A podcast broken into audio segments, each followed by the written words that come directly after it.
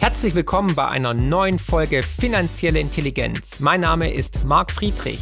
In diesem Podcast geht es wie immer um Geld, Bitcoin, Wirtschaft und Politik. Und jetzt viel Spaß.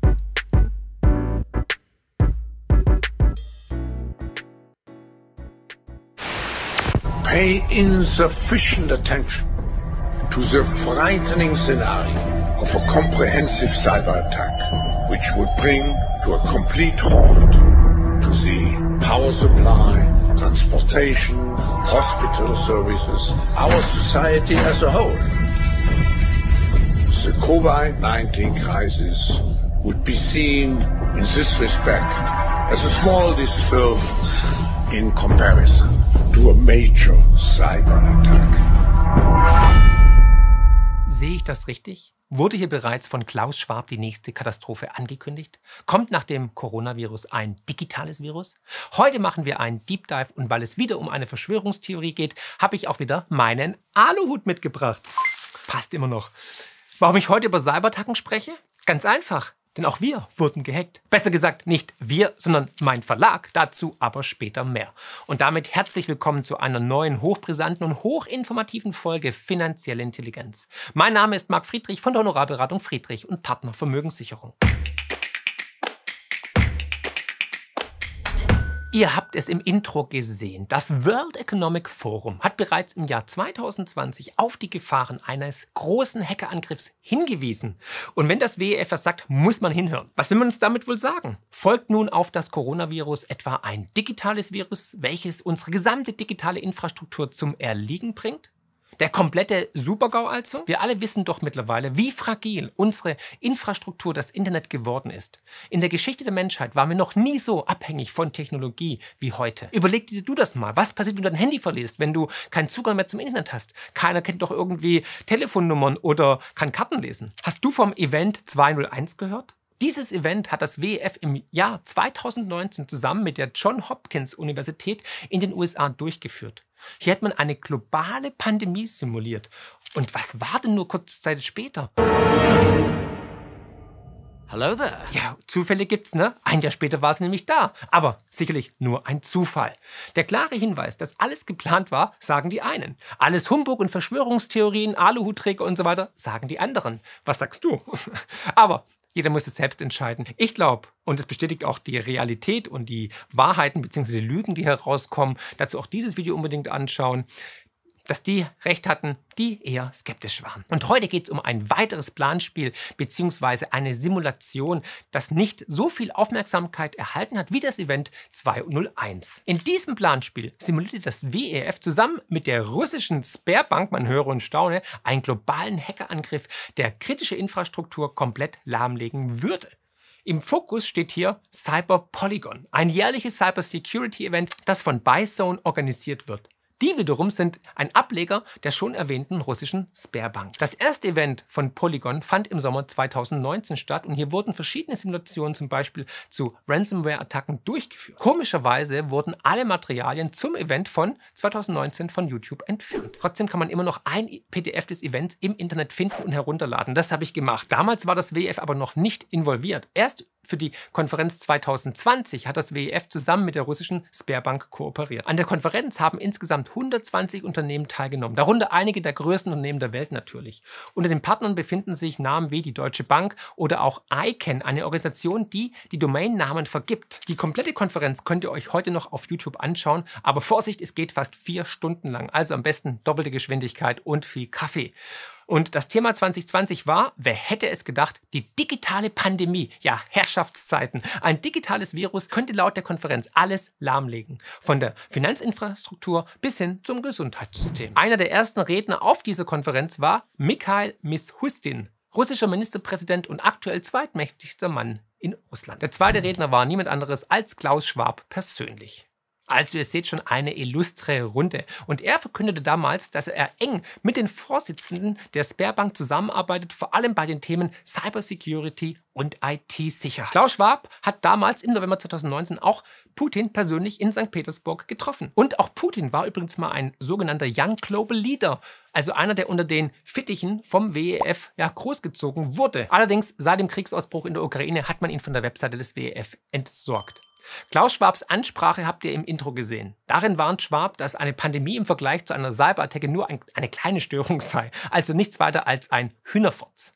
Als nächstes tritt der Gastgeber und Moderator Alexander Tuschkanow auf. Er erklärt, dass die Cyberattacken-Simulation in Echtzeit in der Zentrale des Sberbank stattfinden würde. Und Alexander Tuschkanow fragt im Folgenden, ob es eine weitere Krise brauchen würde, um die Welt endlich zu vereinen. Ja, ihr hört richtig, Krisen sind Chancen. Als nächstes tritt dann Tony Blair auf, der ehemalige Premierminister Großbritanniens, der gern gesehene Gast beim World Economic Forum in Davos ist und gern mal solche Sachen von sich gibt. You need to know who's been vaccinated and who hasn't been. Some of the vaccines that will come on down the line will be multiple, there'll be multiple shots.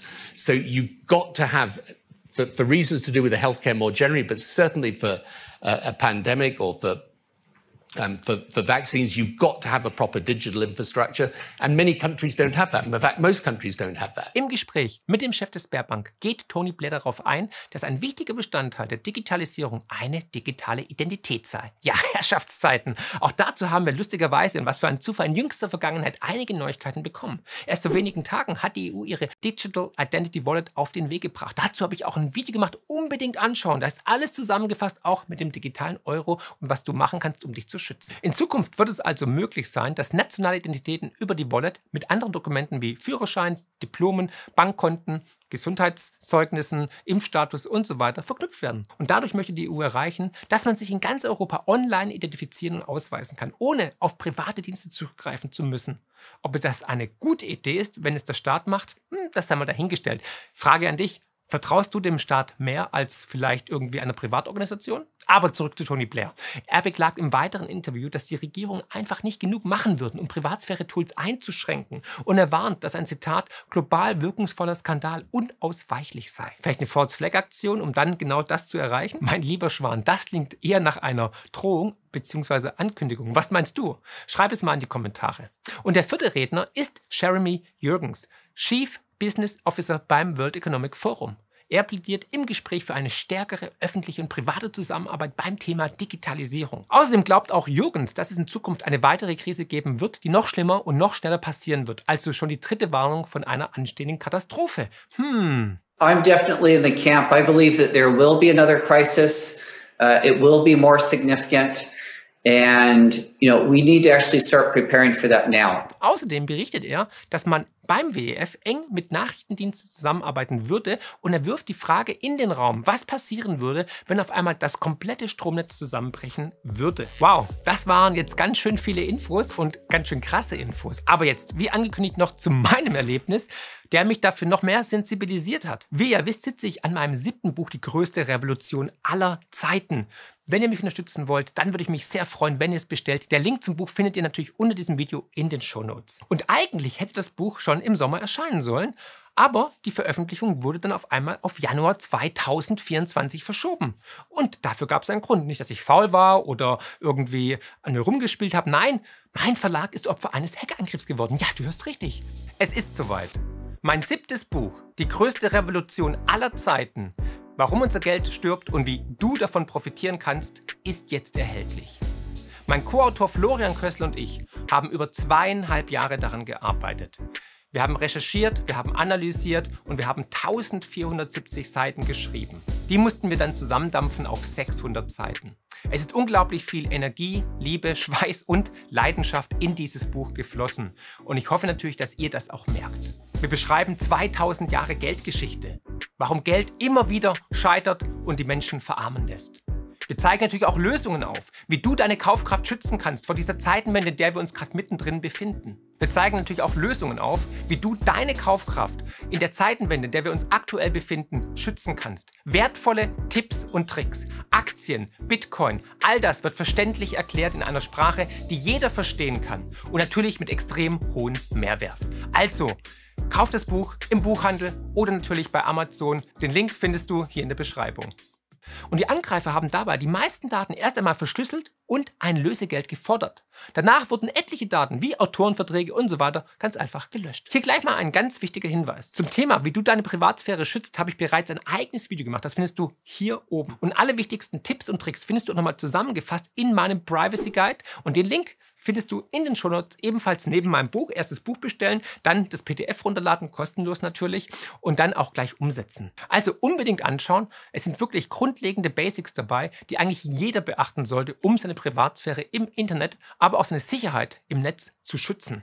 Auch die seiner Kinder und Freunde und Bekannte. Und wir sehen eine ganz klare Tendenz, dass Unternehmen, Privatpersonen, aber auch Regierungen immer öfters Ziel von Angreifern werden. Jedes Jahr verursachen Hacks Schäden in Milliardenhöhe. Und jetzt zuerst mal ein paar Daten und Fakten. Der deutschen Wirtschaft entsteht laut Bitkom ein jährlicher Schaden von rund 203 Milliarden Euro durch Diebstahl von IT-Ausrüstung und Daten, Spionage und Sabotage. Das ist eine knappe Verdopplung innerhalb von nur drei Jahren. Die folgende Abbildung zeigt, dass vor allem die organisierte Kriminalität im letzten Jahr stark zugenommen hat. Das BKA erfasste im Jahr 2022 mehr als 136.000 Fälle von Cyberkriminalität. Und das ist nur die Spitze des Eisbergs. Das geht aus dem Bundeslagebild 2022 des BKAs hervor. Im Übrigen war ich auch beim LKA Thüringen zu Gast und habe über Bitcoin gesprochen und mit vielen Insidern. Auch da hat man ganz klar davon berichtet, dass es immer mehr Übergriffe gibt, immer mehr Angriffe, um den Menschen in Unternehmen zu schaden. Und auch die erwarten immer mehr Angriffe und auch wirklich vielleicht sogar eine große Attacke. Also kein Wunder, dass die Unternehmen immer mehr Geld für IT-Sicherheit ausgeben, aber auch der Staat. Der Markt für IT-Sicherheit wächst kräftig. Das belegen die Zahlen eindeutig. Der Branchenverband Bitkom schätzt, dass im kommenden Jahr die Ausgaben für IT-Sicherheit erneut um rund 13 Prozent zulegen sollen. Allein in Deutschland wurden dieses Jahr rund 9 Milliarden Euro für Cybersecurity ausgegeben. Im nächsten Jahr sollen es dann schon 10,3 Milliarden sein. Am meisten Geld fließt dabei in IT-Sicherheitssoftware. Hierfür wurden im laufenden Jahr 4,3 Milliarden Euro ausgegeben. Das ist eine Steigerung von 18 Prozent zum Vorjahr. Im Jahr 2022 hat man weltweit 71 Milliarden Dollar in IT-Sicherheit investiert. Doch wie und wo erfolgen die Angriffe? Wo sind Unternehmen am verwundbarsten? Ransomware-Angriffe sind eine der beliebtesten Angriffsmittel, um einen Computer innerhalb kürzester Zeit zu infizieren. Der Angriff passiert meist über das Herunterladen unbekannter Virusdateien. Deswegen immer Vorsicht walten lassen, wenn ihr was bekommt mit einem Anhang. Don't open it. Ja, sagt es eurer Sekretärin, eurem Sekretär, dem Buchhalter, jedem. Wenn man dann aber trotzdem drauf drückt und den Virus runterlädt, dann wird der Computer oder Einzeldateien komplett verschlüsselt und erst wieder freigegeben, wenn die Opfer eine gewisse Summe Lösegeld bezahlt haben. Und eine beliebte Bezahlmethode sind dabei natürlich Bitcoin oder Monero. Doch wer jetzt denkt, ich zahle einfach, bekomme die Daten zurück, hm, den muss ich leider enttäuschen, das ist in der Realität meistens nicht der Fall. Das Zahlen des Lösegelds ist nämlich keine Garantie dafür, dass die verschlüsselten Daten tatsächlich wiederhergestellt werden. Meistens werden sie dann einfach trotzdem gelöscht oder man fordert noch mehr Geld. Dazu auch eine Grafik von Statista. Hier kennst du, welche Sektoren besonders häufig Ziel von Ransomware-Attacken sind.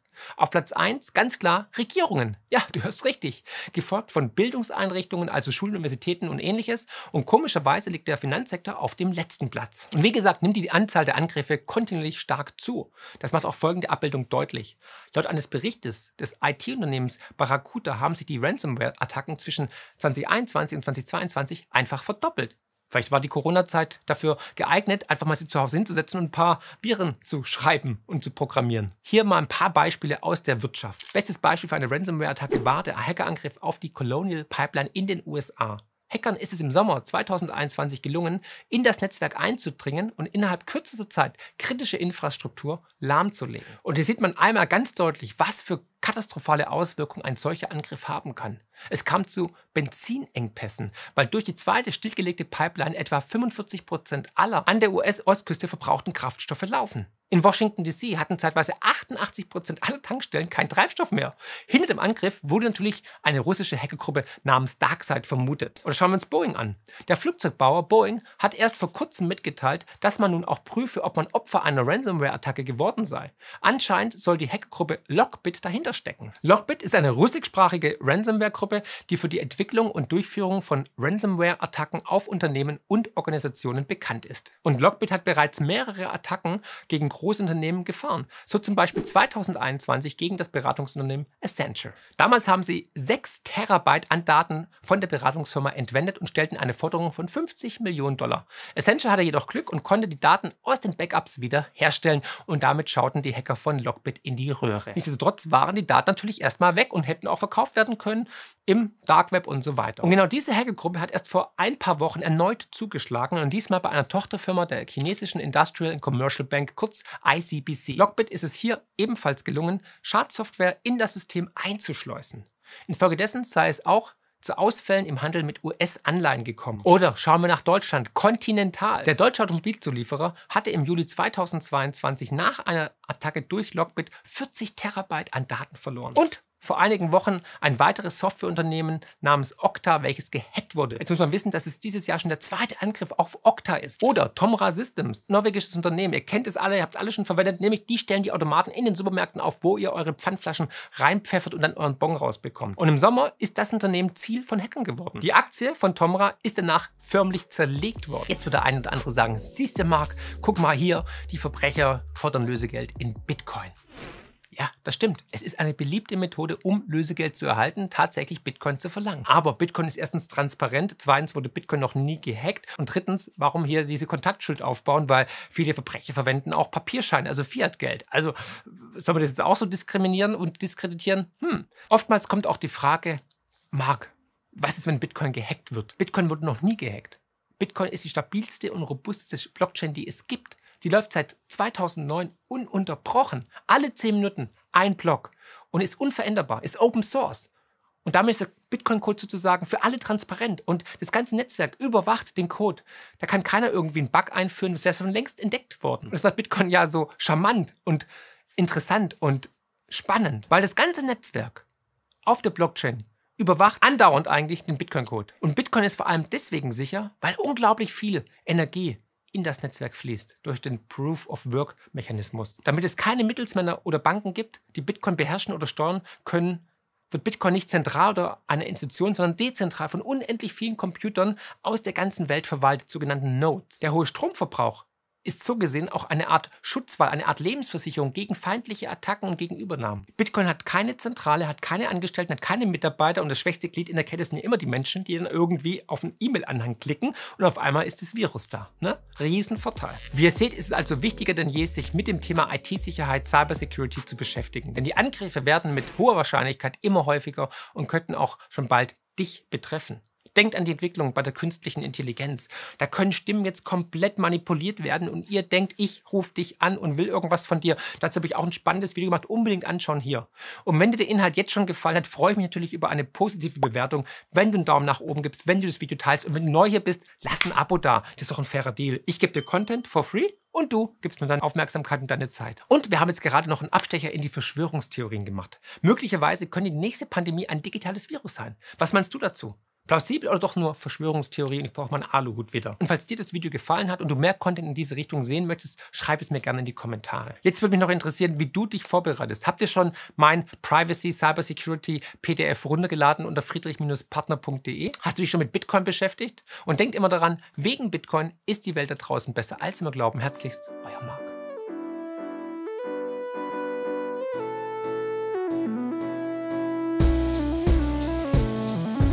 Wow, was für ein Podcast. Ich hoffe, die Folge hat euch genauso gut gefallen wie mir.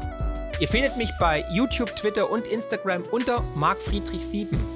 Für Lob, Kritik oder Themenvorschläge schreibt mir gerne eine E-Mail an podcast.mark-friedrich.de. Empfehlt den Podcast natürlich gerne weiter. Über eine positive Rezension bei Apple, Spotify und Co. freue ich mich natürlich mega.